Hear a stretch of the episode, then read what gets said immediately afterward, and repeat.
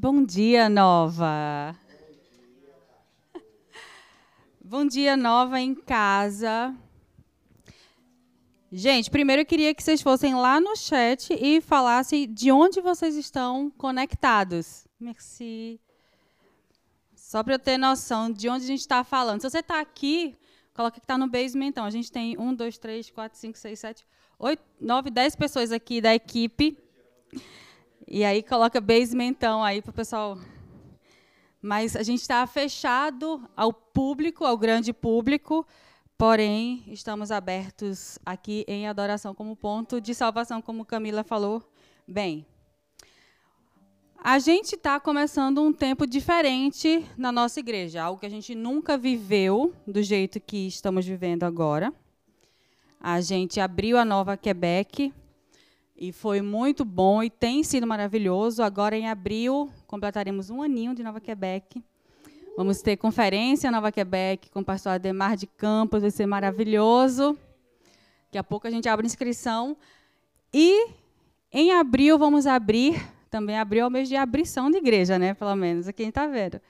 Em abril abriremos Nova Laval e Nova Longueuil. A gente está aprendendo a falar esse nome ainda, é difícil para gente. E por quê? Porque a gente viu que o basement, de fato, ele teve um tempo de validade, que foi muito maior do que a gente imaginou. Quando a gente começou a nova aqui, a gente pensou, não, em dois meses a gente vai ter que sair daqui. Não, seis meses. A gente não vai fazer um ano aqui. E a gente fez um, a gente fez dois, três, quatro anos e meio. E naquele nova convida que a gente teve com o pastor Luciano Subirá, a gente teve o pastor Gleidson aqui, convidado na hora de oração. E Deus já tinha falado comigo que a gente tinha que fazer a reunião com o Subirá aqui no basement, porque algo no mundo espiritual iria mudar. E eu não sabia o que era e pedi para algumas pessoas ficarem atentas ao que seria essa mudança.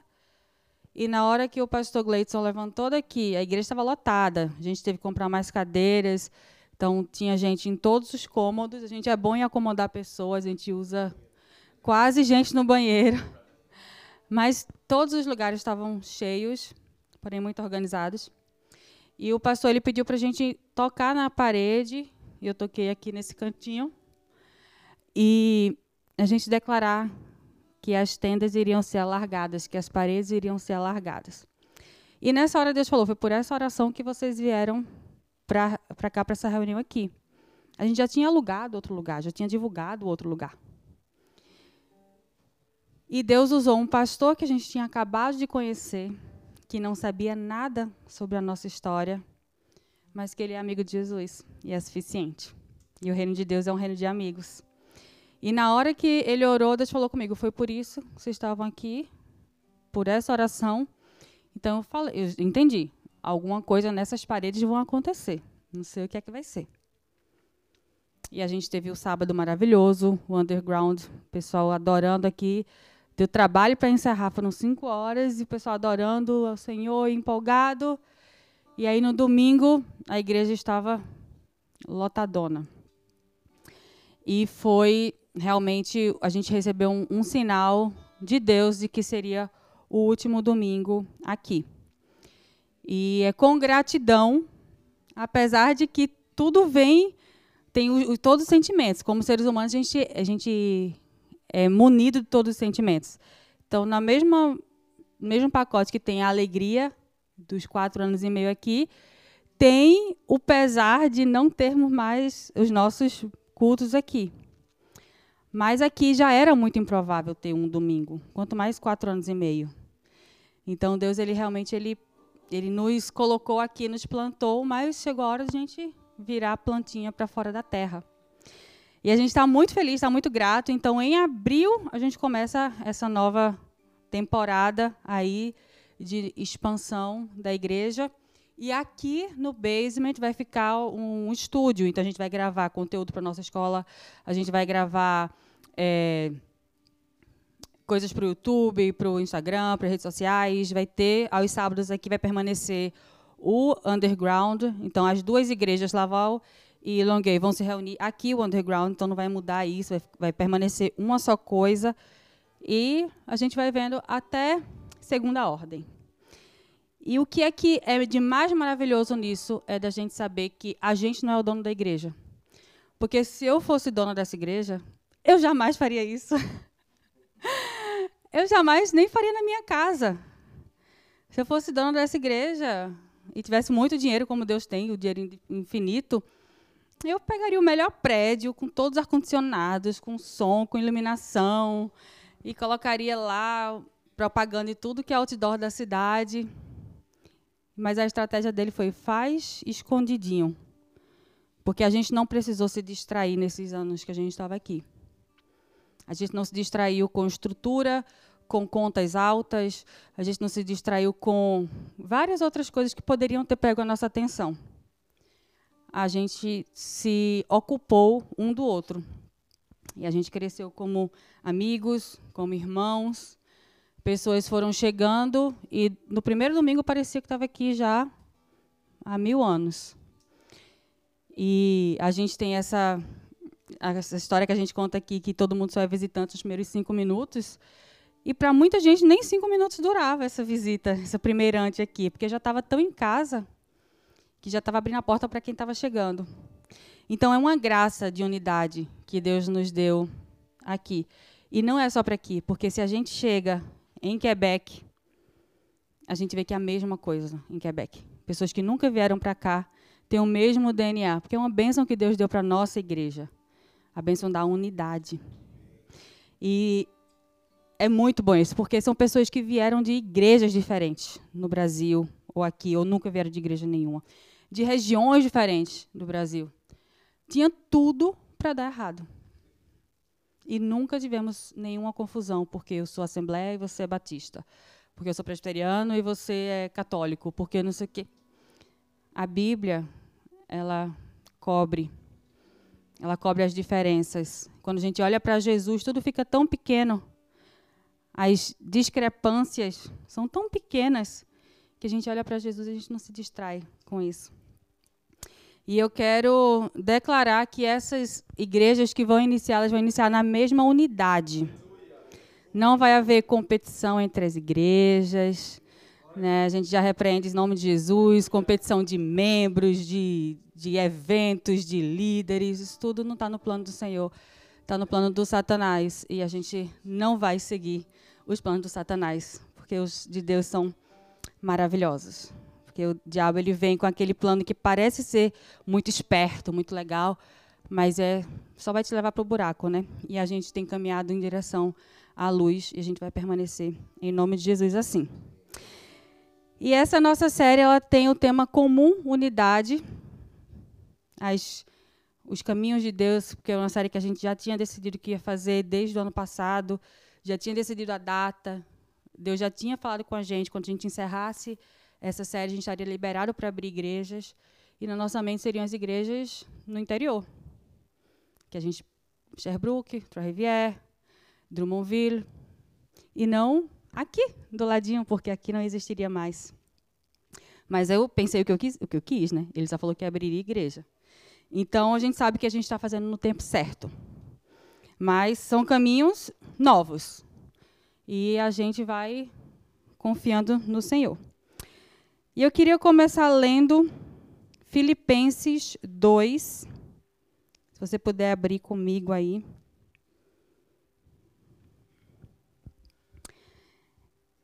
E o tema que tem na minha Bíblia, eu estou lendo na NVI, fala a humildade cristã.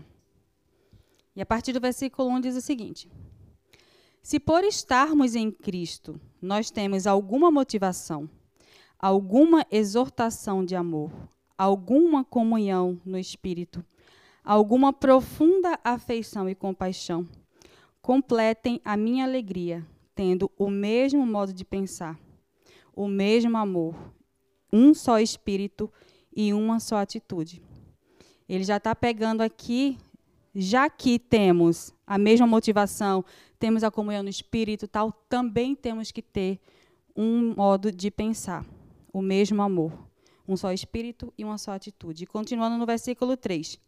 Nada façam por ambição egoísta. Eu gosto muito das palavras tudo e nada, porque significam coisas absolutas. Quando fala tudo, são realmente todas as coisas. Quando fala nada, é realmente nenhuma coisa, é zero. Então, nada façam por ambição egoísta ou por vaidade, mas humildemente considerem os outros superiores a vocês mesmos. Cada um cuide não somente dos seus interesses, mas também dos interesses dos outros.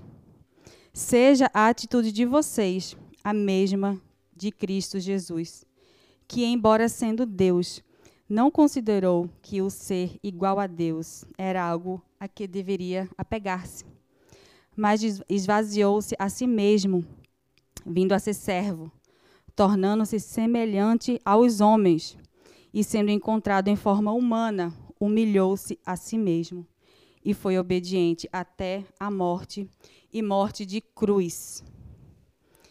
E eu queria voltar no versículo 3. Eu vou pedir para vocês deixarem já a Bíblia aberta aí, porque a gente vai ficar caminhando por aqui. O versículo 3 ele fala para a gente não fazer nada por ambição egoísta e nem por vaidade. Por que é que Deus ele está nos lembrando a não fazermos nada por ambição egoísta ou por vaidade? Porque é a tendência humana. Em qualquer cultura que a gente for. O ser humano ele tem a tendência de eu preciso brilhar. Eu preciso. Mas se usar isso para o jeito certo é bom, porque Deus ele é isso. A gente tem o DNA de Deus. Mas o diabo ele pegou isso também e usou para o mal. Então a gente tem que escolher se a gente vai usar a nossa potência de brilho para agradar a gente ou para agradar a Deus. E ele fala, ensina como é que a gente tem que fazer, né? Você não vai fazer nada por ambição egoísta, por vaidade. Mas você vai humildemente considerar os outros superiores a vocês mesmos. E não quer dizer que eu vou toda hora falar assim, não, essa água, não, essa água é sua, eu posso ficar com sede.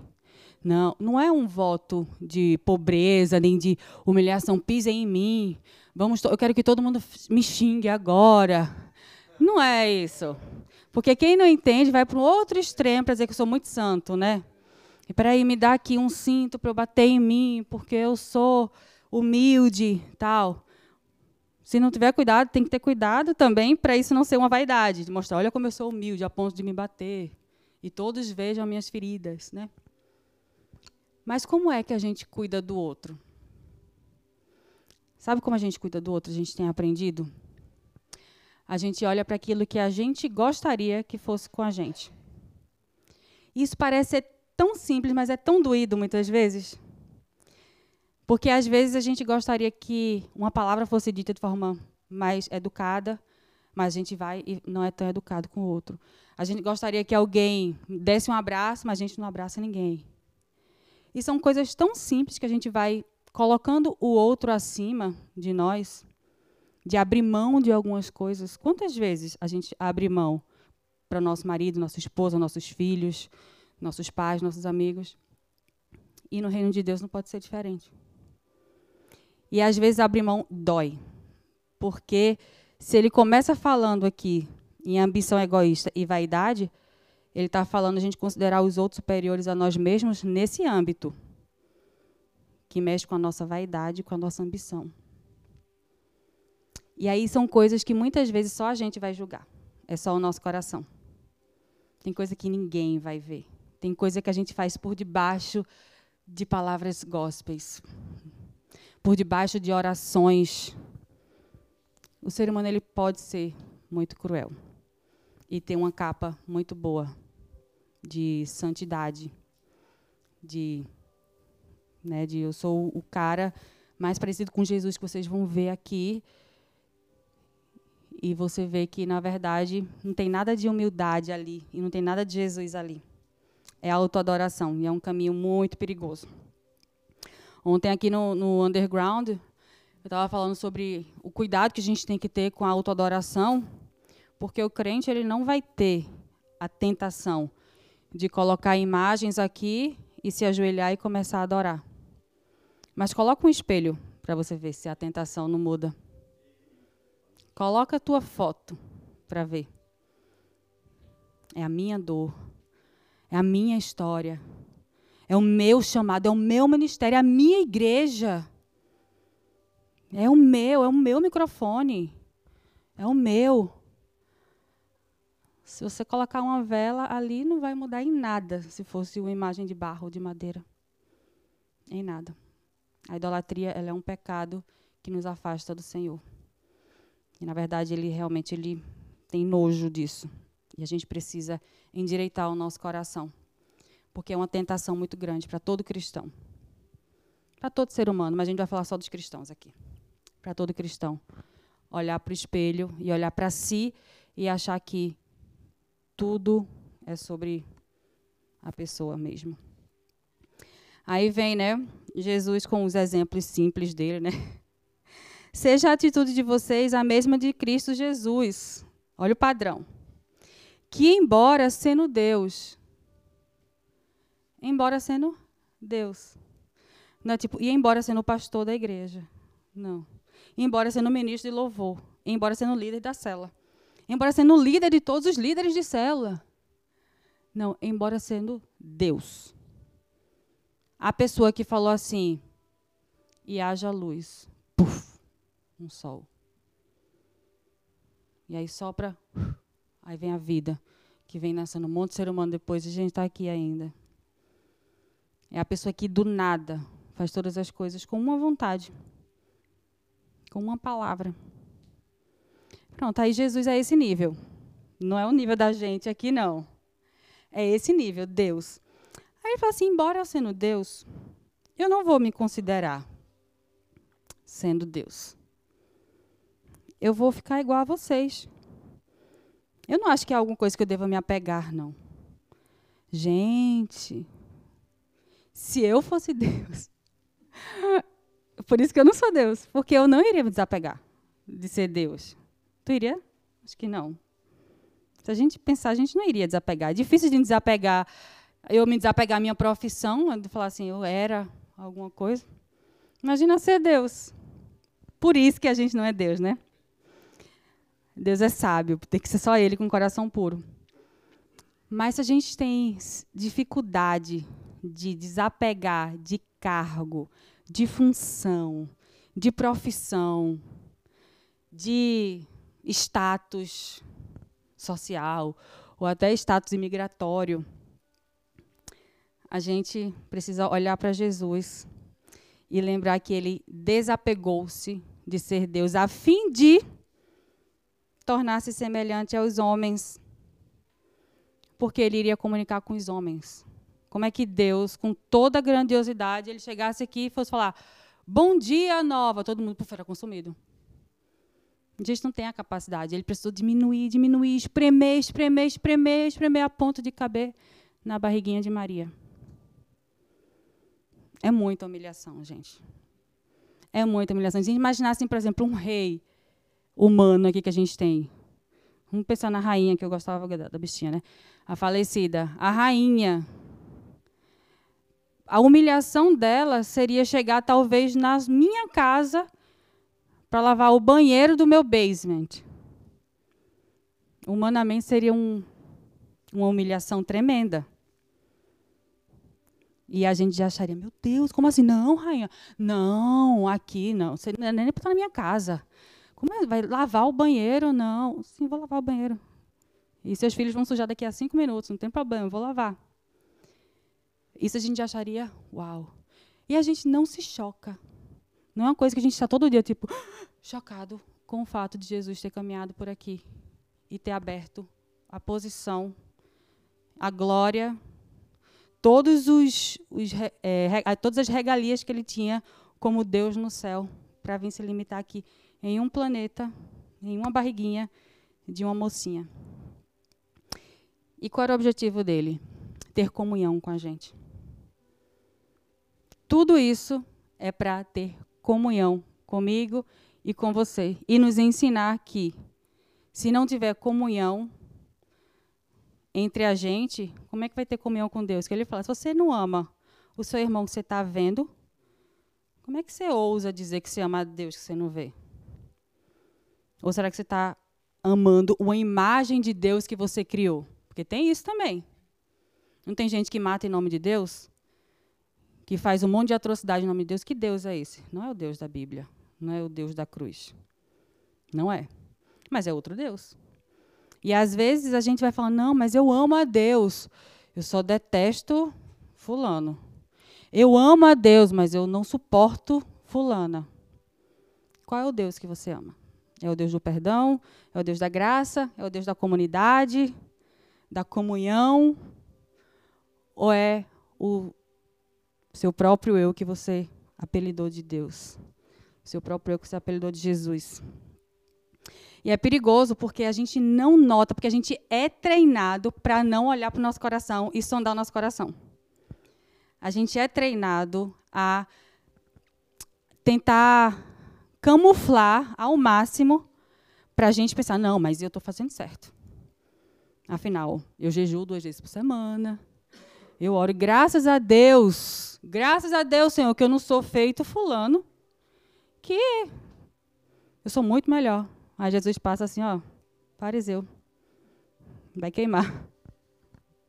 O fulano que tu está falando foi lá se arrepender nos meus pés hoje. E tu que está aí na praça, arrotando santidade, vai ter calor daqui a pouco, porque o inferno é quente.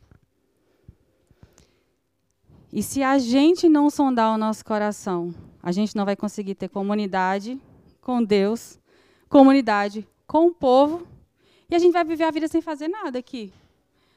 Vai perder tempo. E a gente só consegue ter uma comunidade real, um com o outro, quando a gente vive o que Filipenses fala. Quando a gente se esvazia do que a gente tem e do que a gente é. Tem uma música de, do Gerson Borges, que o, a, o nome dela é A Glória de Deus é compartilhar. E a música diz assim: A glória de Deus é compartilhar, é dividir, é repartir, multiplicar. É ver a sua abundante graça agir onde havia desgraça. O riso de Deus é a comunhão. Eu e você querendo ser um coração. É ver a mão da gente estendida é ver a nossa vida gerando, gerando mais vida. Mas a lágrima dos olhos de Deus é ver os que dizem ser seus, vivendo para si, morrendo para si, e mesmo assim, achando-se filhos de Deus. Não era para ser assim. Não era o que Deus planejou, mas a nossa vida gerando, ver a vida, ver a nossa vida frutificando, ver a nossa vida gerando, gerando mais vida. O riso de Deus é a comunhão. Eu e você querendo ser um coração.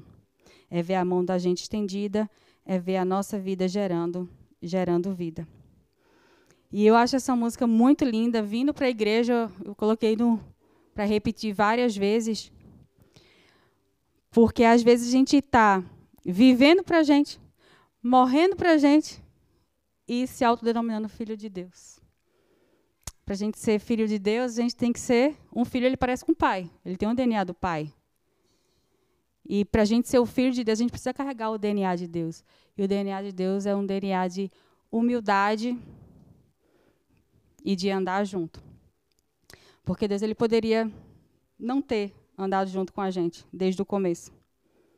E mesmo assim ele quis. A gente continuando aqui no em Filipenses, o versículo 9 continua o seguinte: Por isso, porque Jesus fez toda essa humilhação, abriu mão de tantas coisas importantíssimas, por isso Deus o exaltou à mais alta posição e deu-lhe o nome que está acima de todo nome. Para que ao nome de Jesus se dobre todo joelho nos céus, na terra, debaixo da terra, e toda língua confesse que Jesus Cristo é o Senhor, para a glória de Deus Pai. Olha o presente que vem após uma grande humilhação. e após a morte de cruz. Olha o grande presente. E a gente fica com medo da gente se esvaziar de nós.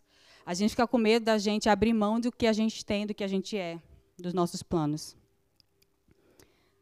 Obviamente que a nossa recompensa não será igual a de Jesus, porque a gente não pagou o mesmo preço de Jesus. Mas Deus tem recompensa para quem anda como Jesus. E são recompensas diferentes para cada pessoa, porque o que é bom para um não é para outro. E como um bom pai, ele presenteia de acordo com a necessidade de cada um de nós. Mas a gente, depende da gente receber ou não a, a recompensa de Deus, porque a recompensa ela é fruto de um trabalho. Eu não vou recompensar um funcionário que nunca trabalhou. Você recompensa o funcionário que trabalhou. Deus ele não vai recompensar um filho que não trabalhou, que não fez a sua parte ali. E às vezes a gente fica clamando para Deus, né? Deus, mas cadê a minha colheita, Deus? Cadê a minha colheita? O Senhor fala que o que a gente planta, a gente vai colher.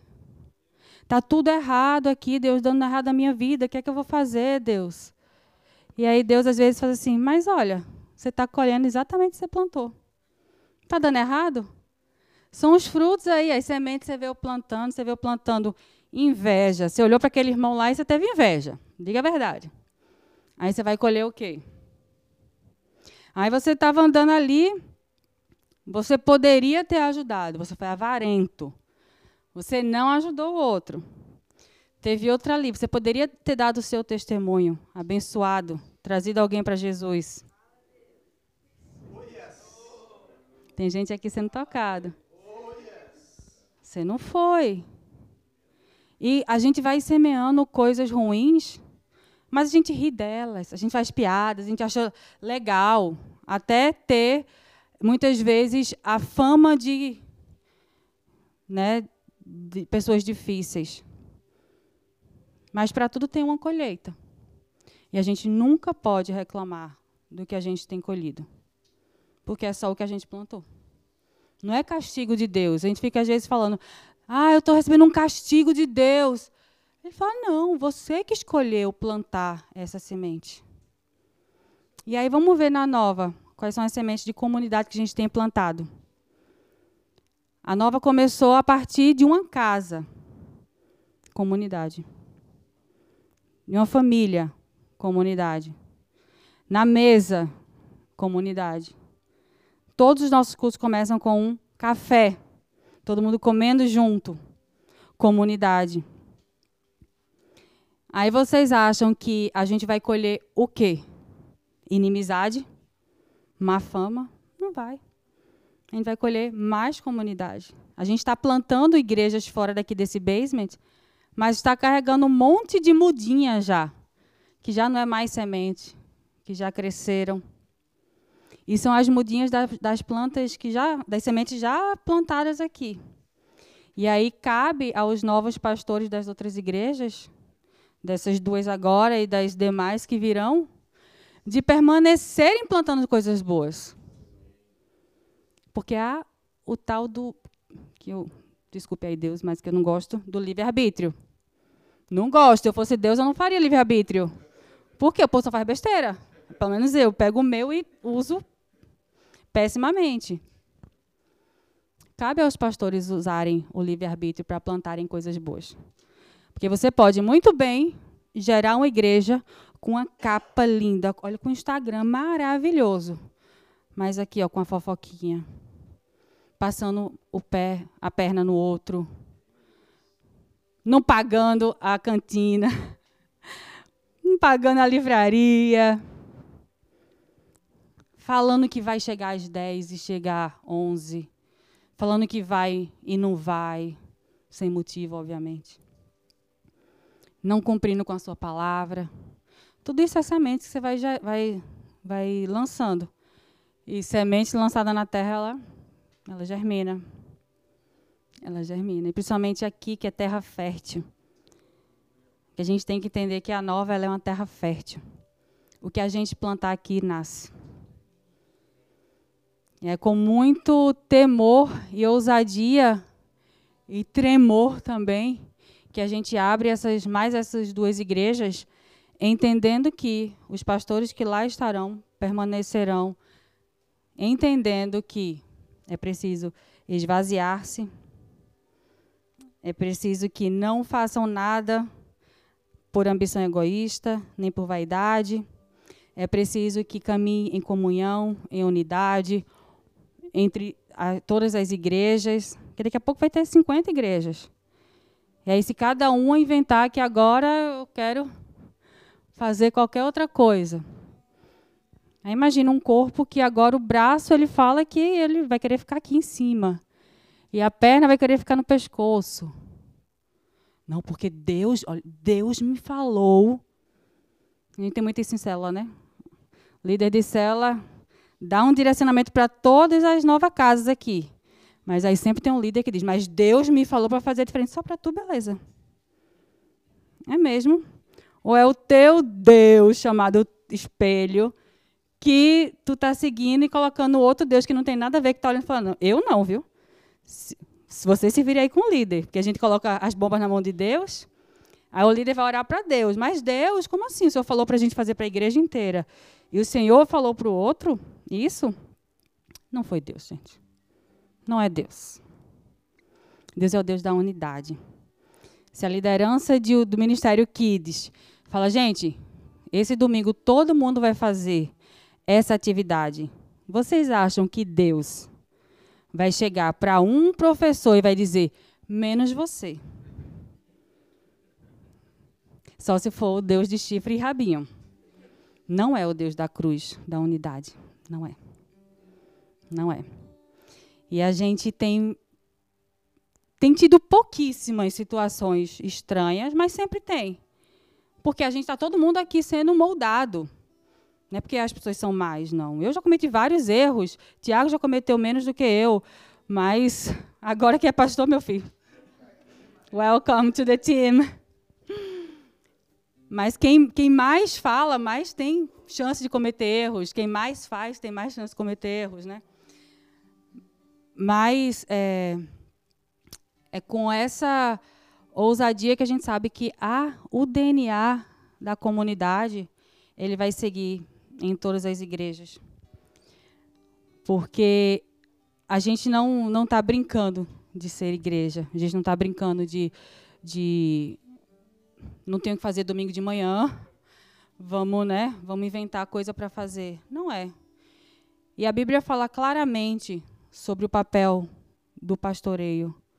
Fala que, que os pastores eles vão, eles cuidam das ovelhas como quem vai dar conta, porque vai dar conta de cada uma. E aí você tem que dar conta da sua vida, que já é punk. Você vai ter que dar conta de um monte de gente por isso que as ovelhas têm que honrar pastor. Porque vocês dão trabalho. dão trabalho. Que ovelha, Deus ele poderia ter escolhido outro, outro animal, né, para representar. Ele poderia ter escolhido, sei lá, um gado mais, né, mais esperto. Ele pega a ovelha, que é meio limitado, né? É um animal limitado, é um animal teimoso, é um animal que não pode ver um buraquinho, que ele vai se joga no buraco, aí vai lá o pastor, vamos lá, e tira do buraco. Aí vamos, vamos limpar, tira aqui todos esses traumas, tira os carrapis, vamos tirar aqui esse pelo. Está muito pesado, você não precisa disso tudo. Discipulado, né? Vida com outra vida caminhando ali. Aí você faz tudo isso, aí quando a ovelha está limpinha, o que, é que ela faz? Oh, um buraco, por que não pular aqui dentro? Aí, aí ela vai o pastor e fala assim, não vou mais não. Não, palhaçada, já dei banho, já tirei os carrapis, já fiz tudinho. Aí o que é que Deus fala? Deixa as 99 no aprisco, em proteção, e vai lá de novo. Aí você quer não honrar um pastor desse, que tem marcas de ovelhas teimosas no seu próprio corpo, assim como Jesus carrega no seu próprio corpo? é, não é glamuroso a, a função de explorar, de abrir. mas é para guerreiros. E a Bíblia fala toda hora sobre o exército de Deus, o exército de Deus, o exército de Deus. E o exército é aquilo ali. A gente bota a armadura e guerra. E vamos. A gente está indo agora para duas cidades que a gente desconhece a, a real estrutura ali espiritual. Mas quem conhece é quem mandou a gente para lá. É o general que falou assim: já mapeei aqui e o melhor lugar para Jason pastorear, junto com o Victor, é Laval. Mas eu não moro em Laval, nem eu moro em Laval. Vocês têm carro? Eu dei carro para vocês? É para usar para isso? Não é só para ir para Mont Tremblant, que é maravilhoso também. E aí, ele pega e fala assim: Longuei é o melhor lugar para Tiago e Márcia pastorearem. Aí Tiago fala: Mas eu não moro em Longuei. E aí Márcia fala assim: Mas eu também não moro em Longuei. Aí Deus fala: Mas vocês não me pediram emprego, não pediram carro? Foi para quê? Para me servir. E é para isso que eles, que eles usam. Foi como no nosso caso aqui para a gente. Deus, a gente morava numa casa menor. Deus nos deu, me deu uma visão dessa lareira, no lugar escuro. E eu falei para Henrique, a gente vai mudar para um lugar que tem uma lareira de pedra, eu imagino que é no basement, porque é mais escuro. E eu vi um monte de gente nova que eu nunca conhecia nesse, nesse lugar. Mas eu amava todo mundo.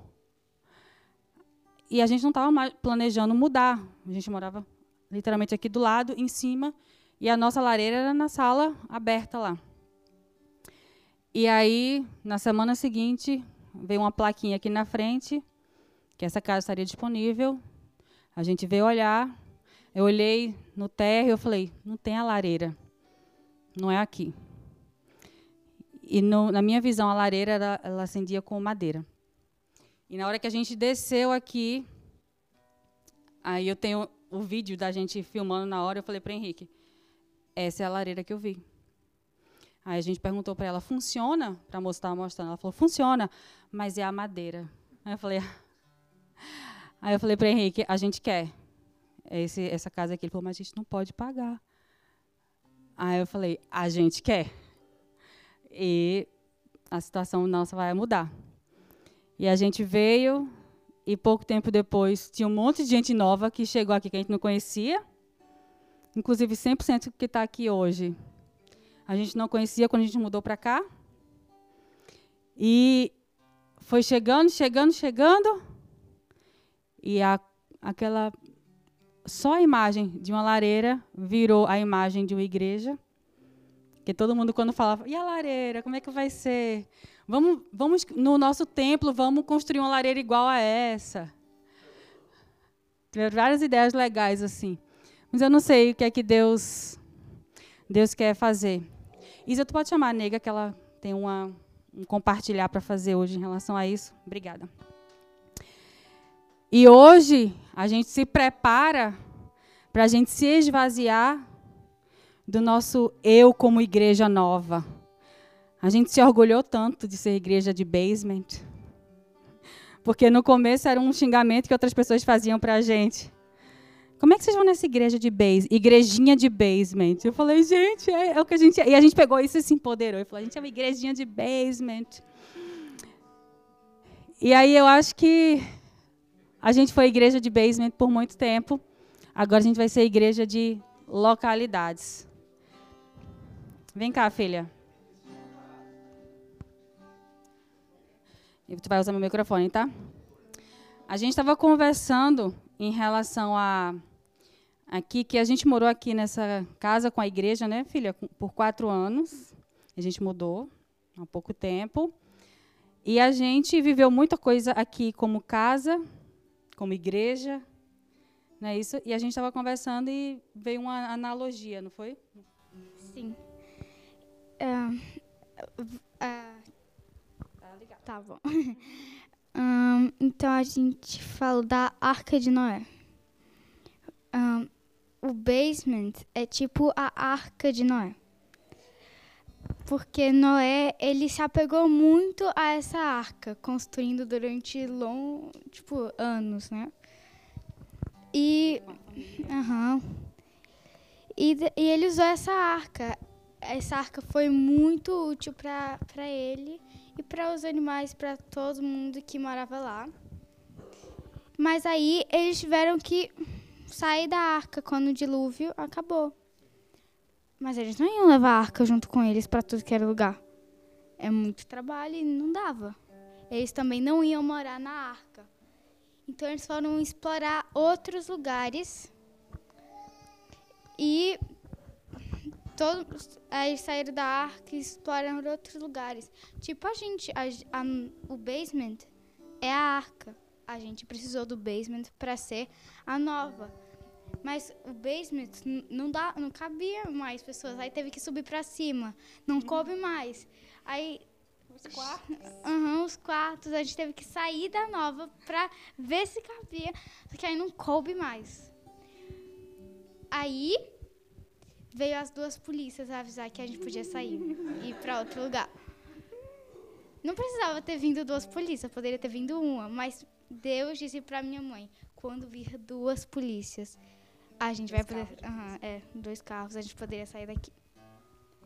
Não gente... poderia. E a gente saiu. E a gente vai sair, né? E a gente vai sair com que coração? Com coração alegre. Um coração alegre, sabendo que a arca tem um tempo de uso e um basement tem um tempo de uso. Não é isso? Que assim como é, Noé não saiu colocando a arca na cabeça e levando para todo canto, ele só foi grato e usou. A gente sai aqui grato por esse basement. E não precisa carregar o basement em todo canto, né, nega? Não é isso? Obrigada, viu, por tanta sabedoria, coisa linda. Te amo. Então, a essência permanece a mesma. O lugar é diferente. Nas próximas semanas, o que, é que vai acontecer? Os nossos pastores das duas igrejas vão se reunir, vão fazer a estratégia de, é, dos líderes que vão ser convidados para uma igreja, para outra igreja. Você, como membro, você tem liberdade, obviamente, de você escolher o que é mais próximo de você. A não ser que algum dos pastores convide você com algum propósito também. Muitas pessoas vão ser treinadas, muitas novas lideranças vão ser levantadas. Mas calma que eles vão, vão entrar em contato, não tem agonia e também não se apega muito a nada. Porque outras igrejas virão. E um líder que ele é levantado, ele não é levantado para ficar ali, naquele mesmo lugar. Teve um dia que eu desci aqui num culto e olhei para tanta gente, olhando, olhando, e eu falei para Henrique, amor, a gente, o que a gente vai fazer com esse tanto de líder bom aqui? Se a gente quiser abrir agora cinco igrejas, a gente tem cinco igrejas abertas. Aí ele parou, olhou e falou: É, tem gente muito boa aqui. O que, que a gente vai fazer? E aí ele, como ele é, eu sou mais, né? Ele é a serenidade da nossa família. Aí ele falou: calma. Deus ele vai mostrar para a gente com antecedência, ele vai nos dar sabedoria, e eu conhecendo Deus, né? Deus não vai saber tanta antecedência assim, não. Acho que Deus vai jogar uma, uma bomba assim para a gente se organizar, porque uma coisa que Deus sabe que Ele pode contar é com a nossa obediência imediata. Foi uma coisa que Ele veio nos ensinando em pequenas coisas. Obedi obediência imediata ao seu líder, porque é mais fácil a gente aprender quando o líder fala assim, ó, oh, domingo que vem você tá na escala. Ah, beleza. Do que quando Deus fala, ó, oh, daqui a quatro semanas você abre igreja. Você já foi treinado a obedecer e viu que dava muito fruto. E viu que Deus abençoa, abençoa a obediência. Que é bom, a obediência é boa. Então ele hoje ele pode falar assim, ó, a partir do domingo que vem, eu já tinha avisado quando acontecesse esses acontecimentos, não teria mais culto. A partir do domingo que vem não tem mais culto. A gente, beleza? Em abril abriremos duas igrejas, gente. Beleza? Conversamos com os pastores, eles OK? Conversamos com os novos pastores que vão abrir junto as igrejas. Todo mundo se assustou, mas OK. O susto não é pecado, não é ruim. É bom. É bom porque a gente tem temor, a gente não faz de qualquer jeito. Então, o susto é aquela coisa, meu Deus, eu vou dar conta. Eu, eu sou capaz, Deus, por que, que o Senhor botou o meu nome naquela lista ali? Eu sou capaz? Eu já fiz essa pergunta várias vezes a Deus. Inclusive essa semana, algumas vezes, né, Deus? Falei, Deus, que invenção de me colocar para liderar um negócio desse tamanho. O Senhor esqueceu que eu não tenho nem faxineiro na minha casa. E o Senhor me coloca agora para três igrejas, todas longe da minha casa. E ele falou: Uma vez você fez uma oração para mim. E você falou que eu podia ter tudo seu. E tudo significa tudo. Aí eu bebi água, engoli, para não engolir seco, né? Eu engoli e, e eu sei que os pastores de Quebec, os de Longueuil, de Laval, um dia fizeram essa mesma oração. E cuidado no que você ora, porque o céu escuta. cuidado no que você ora. E a gente, essa semana, agora que passou, Deus nos preparou em oração, porque a igreja estava em oração. Ah, e eu, como sou de duas igrejas ao mesmo tempo, eu sou daqui de Montreal e sou de Quebec, eu estava eu tava em duas, dois relógios de oração, então eu fui duplamente abençoada. I'm sorry. A humildade da pessoa, né? Parece que nem pregou hoje. Mas eu estava ali de sentinela duas vezes orando e Deus preparou, porque tudo é a base de oração. Jesus ele fazia tudo, ele dizia, eu não faço nada se meu pai não me falar para fazer. Oração. Oração. Ele ia escutar como? Ele ia falar com Deus como? Oração. E aí a gente passou essa semana inteira orando. Deus nos preparando. E agora, pastor Jesus, o que, é que vai acontecer semana que vem agora? Chega mais aqui para contar.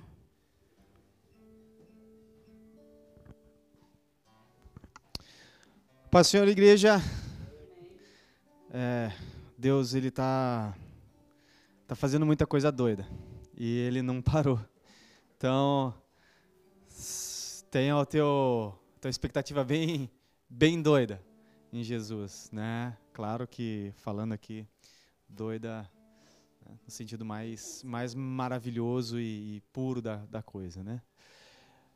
Nós passamos a semana em um período de oração bem intenso, 24 horas, 7 dias, a igreja se revezando.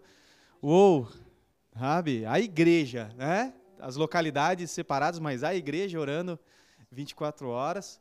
Isso lembrava um pouco, né? sempre que a gente faz isso, me, me remete muito à adoração que acontecia na, no tabernáculo de Davi, né? aquela coisa dos dos ciclos de adoração que não cessavam nunca, a chama do Senhor sempre acesa, e isso é, é tremendo. E nessa, nessa semana agora que a gente vai entrar, a nossa consagração é um pouco diferente, porque ela não é tão vertical assim, ela é mais horizontal. E eu confesso para vocês que isso é uma coisa que eu aprendi aqui. Né? A servir a Deus, a adorar a Deus, a sentir a presença do Espírito Santo de Deus trabalhando fisicamente para uma pessoa, ah, entregando algo para alguém. Lembro que numa dessas situações é, de adoração horizontal, eu e a Isabela, a gente foi limpar uma cozinha. e, foi, e foi muito intenso para nós viver aquele momento com aquela família. Conversar com eles meio que de costa para eles, né? Porque eles estavam conversando com a gente, a gente de costa para eles, dando um aquele belo gás na cozinha, e limpando coisa e lavando coisa, meio que falando, não, meu, pô, para me atrapalhar, estou trabalhando aqui para você, cara, para. Ai, foi uma bênção. E você, meu irmão, vai ter essa, essa oportunidade também. Essa semana você vai adorar a Deus servindo a uma família, servindo a um irmão teu. Então, em nome de Jesus, recebe isso no teu coração, sabe? Nós como graças a Deus a quantidade de pessoas na nossa igreja ela fugiu um, um pouquinho do nosso controle fino, né? A gente tem um controle bom, mas a gente já não tem mais o controle de 100% de todo mundo, cada família, cada pessoa, porque graças a Deus muitas famílias estão conosco. Então assim, nós nos organizamos da seguinte forma: os líderes de Nova Casa vão distribuir as famílias, quem vai servir quem, dentro das novas casas. E se você que porventura abre parênteses, está em pecado, fecha parênteses, não está numa nova casa, você, por gentileza, fala comigo, fala com a Isabelle, fala com quem, quem. De repente você não tem nem muita intimidade comigo, com a Isabelle. Fale com algum dos líderes da nossa igreja e a gente vai vai colocar você num ciclo de serviço e num ciclo de bênção. Ah, mas eu não quero incomodar. Ah, mas eu não quero. Irmão, em nome de Jesus eu repreendo esse sentimento na tua vida. Em nome de Jesus, que todo sentimento de autocomiseração, de auto qualquer coisa, seja lançado no inferno em nome de Jesus. Nós estamos aqui para viver em comunidade. Você não está atrapalhando ninguém porque alguém vai lavar teu carro. Não está incomodando ninguém. Isabelle, qual que é a cor do seu carro hoje? Tá, tá. imundo. Quer abençoar a, a, a pastora Isabelle? Aleluia. Pega a chave do carro dela, vai lá no, no, no, no, no lavagem sem contact. Nós estamos no inverno, sem contact, hein, pessoal? Se for com contact, vai arriscar tudo, bicho. Abençoa, abençoa, abençoa, sabe? Deixa o teu coração livre para servir, para receber. Não deixe de receber, tá bom? Deus abençoe a todos, era isso. E eu vou dar uma segunda milha para isso. Abençoe, além de alguém, abençoe seu líder direto. Se você é de ministério, abençoe seu líder direto de ministério. Vamos dar uma, né, uma bajulada nos nossos líderes, que vão ter muito trabalho daqui para frente. Então, abençoe seu líder. Se você é do streaming, abençoe seu líder. Se você é da nova, me abençoa. Meu carro está sujo, minha cozinha está suja minha gente, abençoa. Pode me dar voucher de babá, você pode ficar com meus filhos num sábado, né? Para ir para Mont-Tremblant, meu marido.